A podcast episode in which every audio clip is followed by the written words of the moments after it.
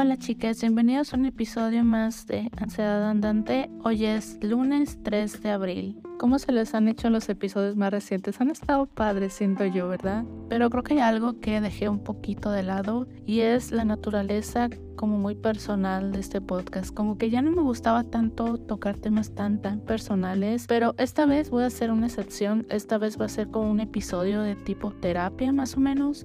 Les voy a contar un poquito cosas de cómo me he estado sintiendo, cosas que he reflexionado. Y pues nada, chiques, sin más por el momento, porque creo que me puedo llegar a extender un poquito, empezamos. Chiques, ayer fui la capital de Oregon, pero es más bien como el Capitolio. O sea, está el Capitolio y está como unos arbolitos de sakura en el camino, ¿no? Y por este tiempo, por abril, marzo, florecen los eh, sakuras y tienen un montón de sakuras, entonces la gente va a verlos, ¿no? Para esto yo no sabía, no tenía idea que cada estado tiene un Capitolio. Para mí yo pensé que el único Capitolio que había era el Capitolio de Washington, Washington DC, pensé que ese era el único, pero no. Aparentemente cada estado tiene, este, la verdad desconozco si es cada uno, pero bueno, el punto es que fui a, fuimos allí, que cuando llegamos tuvimos un chingo de mala suerte porque había una lluvia, granizo, estaba súper frío, congelado. Lo bueno es que literal esperamos como, ¿qué será? 10 minutos y se despejó el cielo y ya todo estuvo súper bonito y la gente empezó a llegar porque cuando estaba súper feo y mojándonos todos, pues había muy poca gente. Pero bueno, chicas, el punto es de que creo que um, hubieron dos experiencias memorables. Una que fue pues obviamente estar ahí, ver los arbolitos, nos llevamos a nuestro perrito, entonces estábamos ahí como disfrutando ahora sí que de los cerezos, que, que disfrutar de los cerezos es más, yo siento como contemplación de la naturaleza.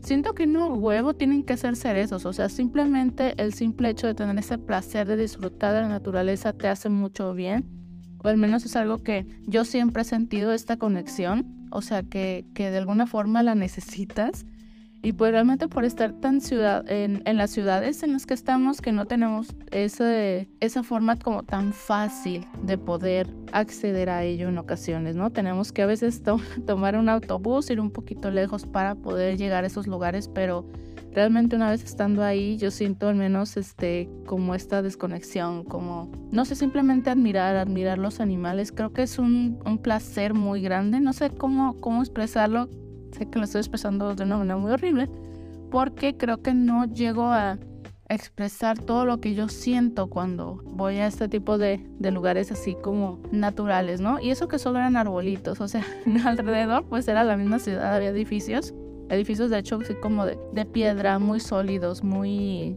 de, como una piedra lisa, muy eh, formal de los edificios del el estado, ¿no? Pero bueno, chicas, eh, también hubo otra experiencia que tuvimos yo y el marido y el perrito, y era que pues teníamos hambre. Para esto mi marido pues ya sabe que le gusta, me gusta mucho la comida coreana y todo este tipo de Hallyu. Entonces salió que había un lugar que se llamaba, ay me parece que se llama Bibimbap, hay algo relacionado Bibimbap Happy, algo así. Les voy a dejar de todas formas el nombre porque lo quiero comprobar porque a continuación viene mi reseña del lugar. La verdad cuando yo entré, primero pensé que a lo mejor estaba cerrado, pero tenía un letrerito que decía open, dije bueno pues está abierto. Y pasé y era como un ambiente como muy cozy, pero a la vez se sentía cuidado, como que con detallitos, o sea, es un lugar de comida asiática, este, bueno, como les decía, estilo coreano. Y pues ya, eh, yo estaba un poco como, no sabía ni qué pedir. Para esto a veces pasa que el marido como que se cansa de pedirme las cosas en inglés y todo, entonces me lanza él para que yo las pida.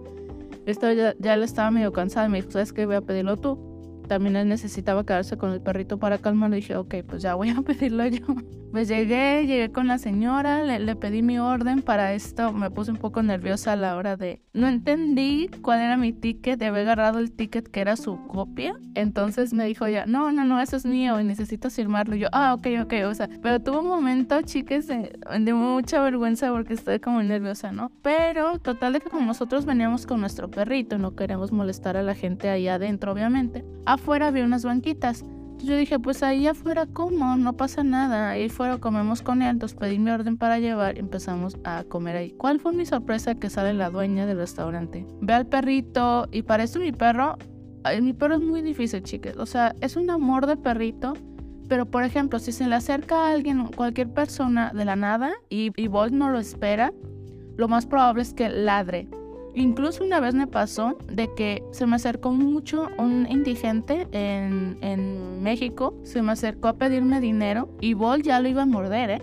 O sea, es como muy protector, siento yo, para ser golden, es como, tiene mucho eso, pero creo que es por la energía que uno tiene, o sea, muchas veces estoy súper ansiosa, entonces él detecta esa ansiedad y responde a esa ansiedad. O sea, no es que el perro sea malo, no es que el perro sea agresivo, es de que yo estoy mucho tiempo ansiosa y él responde a eso. Entonces, alguien se me acerca y él como que no reacciona así. Entonces, este, le empezó a ladrar a la señora, pero la señora no se dejó como, como dejar llevar por los ladridos. O sea, le dijo, ah, mira, ¿qué pasa? ¿Qué necesitas? ¿Quieres agua?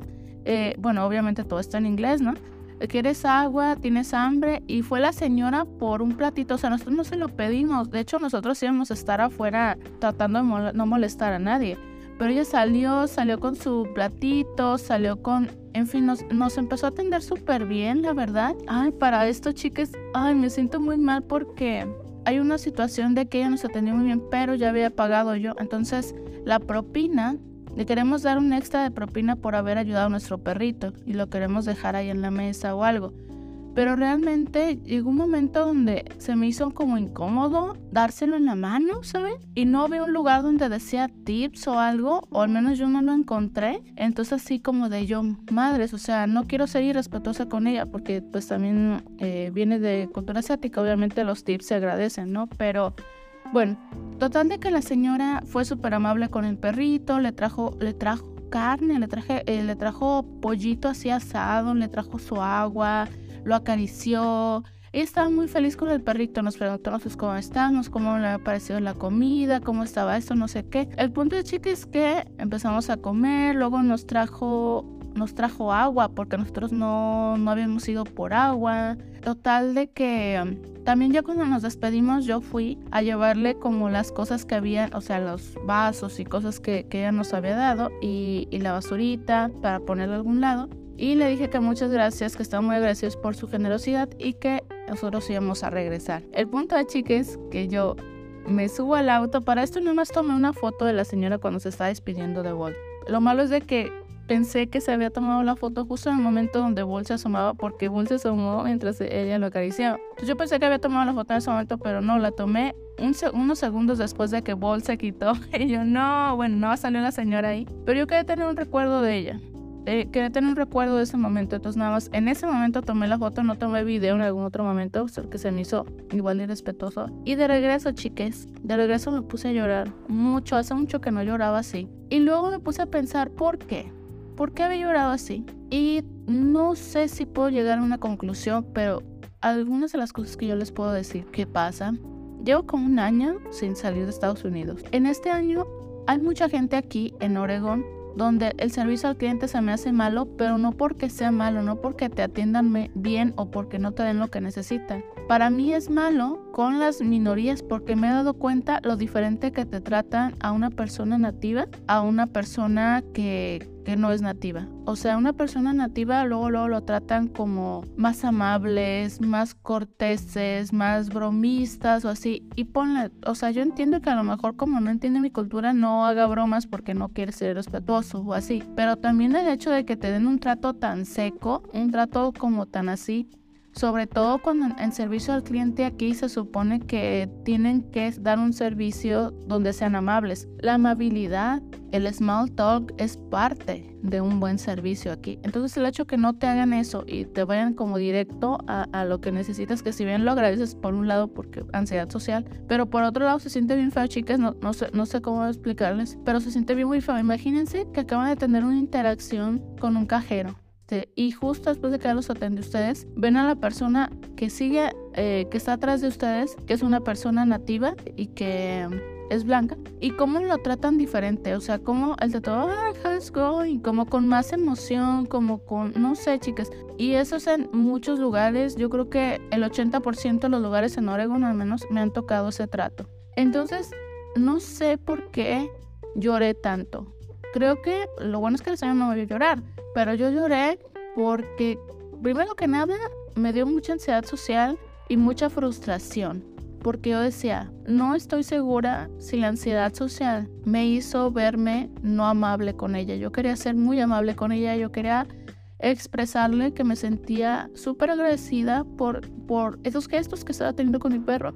Como les digo, no es tan fácil, mucha gente empieza a ladrar y, y la gente se aleja, la, la, gente piensa que es agresivo y no es eso, chicas, eso es como más protección.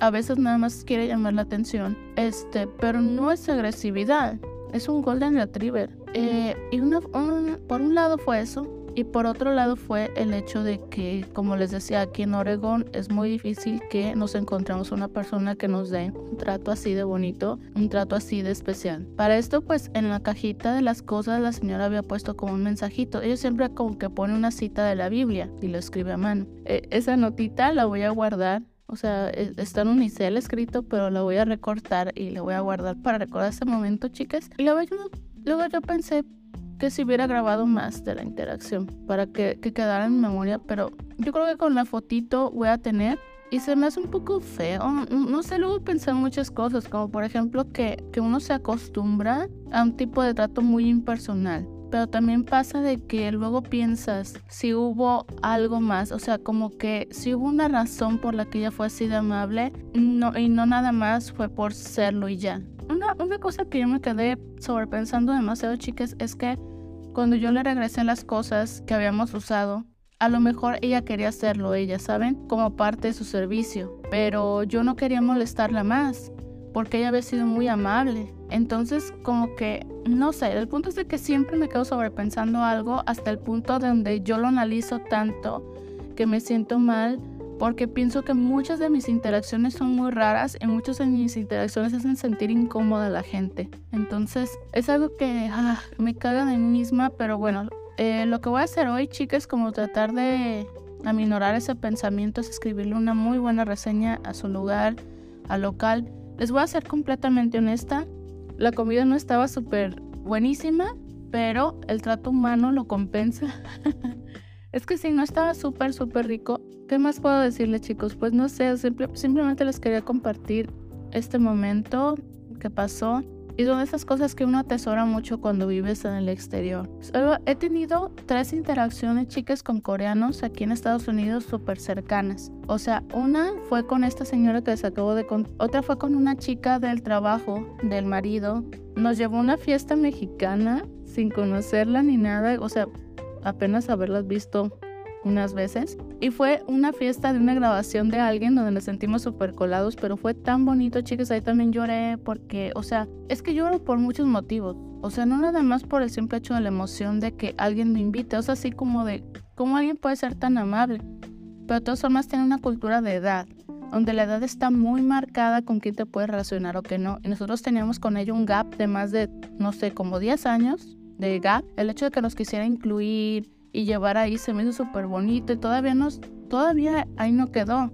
Nos quiso llevar a unos antros del centro y que la pasáramos bien y siempre estuvo como al pendiente de mí, incluso aunque yo soy una persona de casi 30 años, ella tiene veintitantos, o sea, fue súper, súper amable conmigo. Y otra interacción que tuvimos en Corea, eh, una persona coreana fue en México, ahora que recuerdo, un señor de una panadería que está cerca de, ay, ¿cómo se llama? Una panadería coreana, pero está a un lado de un restaurante y está como por, por la Glorieta Colón, más o menos por ahí está. Y pues el señor también súper amable e incluso le, dijimos, o sea, nos, nos, dio a probar de todos los panes y luego cuando nos fuimos eh, le quisimos decir adiós, eh, muchas gracias en coreano, kamsamnida y luego nos corrigió cómo se pronunciaba, me dijo kamsamnida y no sé qué que disfrutáramos el pan, no sé qué, súper amable.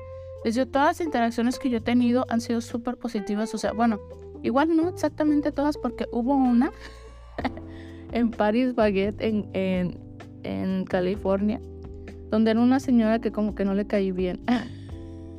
pero bueno, chicas, eh, no se puede, también no puedo generalizar, pues, pero al menos esas, esas cuestiones que me han tocado mucho el corazón, les voy a dejar una muy bonita reseña como para compensar. Muchas gracias por seguir ahí, chicas. Simplemente quería compartirles un poco este momento y que simplemente por el hecho de nosotros tener algún problema mental o así, hay que evitar que nuestros problemas mentales nos arruinen bonitos momentos. Hay que tratar de evitar eso, chicas. y tratar de vivir esos momentos, este, disfrutarlo y, y si notamos, por ejemplo, en mi caso, que estoy sobreanalizando las cosas y dejo de disfrutar algo que fue positivo, tratar de darle la vuelta y pensar, eso que pienso que fue así de malo, probablemente no fue tan malo. Hay que luchar un poco contra los pensamientos intrusivos y tratar de ser realistas, ¿no? Quiero añadir nada más un comentario súper corto, chicas, que he estado pensando en hablar en el podcast. Es que ya estoy harta de no trabajar. Entonces espero que espero que no esté escuchando mi podcast, eh, los de la visa TD, pero ya estoy. Ya, chicas, ya ahorita estoy buscando en México, en Latinoamérica, donde caiga trabajo, porque ya me cansé de no trabajar. Me está afectando más mi salud mental pero está bien loco porque me afecta mi salud mental no trabajar, pero también me, afecta mucho mi salud mental estamos trabajando porque muchos trabajos que no son como gratificantes o que simplemente siempre hay un cliente pendejo que te hace pasar un, un, día muy malo o un compañero que te hace pasar un día muy malo, pero pues al menos voy a tener dinero. Prefiero tener dinero y tener mi salud mental mal a tener más mi salud mental así nada más. Entonces es algo en lo que voy a estar trabajando, es muy probablemente como freelance, no sé lo que voy a estar haciendo, pero ya me decidí. Y pues eh, también este proceso de búsqueda es medio estresante, yo siento. Es estresante y triste porque va a haber mucha gente que te va a rechazar. Y yo estaba acostumbrada a que en un gap de una semana ya tenía otro trabajo y esta vez por haber estado sin trabajar más de un año, yo siento que me lo voy a ver bien difícil para poder conseguir algo, pero pues bueno, ya les estaré contando cómo me va. Gracias por seguir ahí, chicas. Ahora sí, nos vemos. Muchas gracias por haber escuchado un episodio más de Ansiedad Andante. Te invito a calificar el podcast en Spotify con la calificación que creas conveniente. Recuerda que tus comentarios son bienvenidos, así como la retroalimentación del podcast. Puedes enviar un correo a ansiedadandante.gmail.com o un tweet a arroba ansiedadandante, ansiedad. Recuerda que pedir ayuda es de valientes. Nos vemos en el próximo episodio.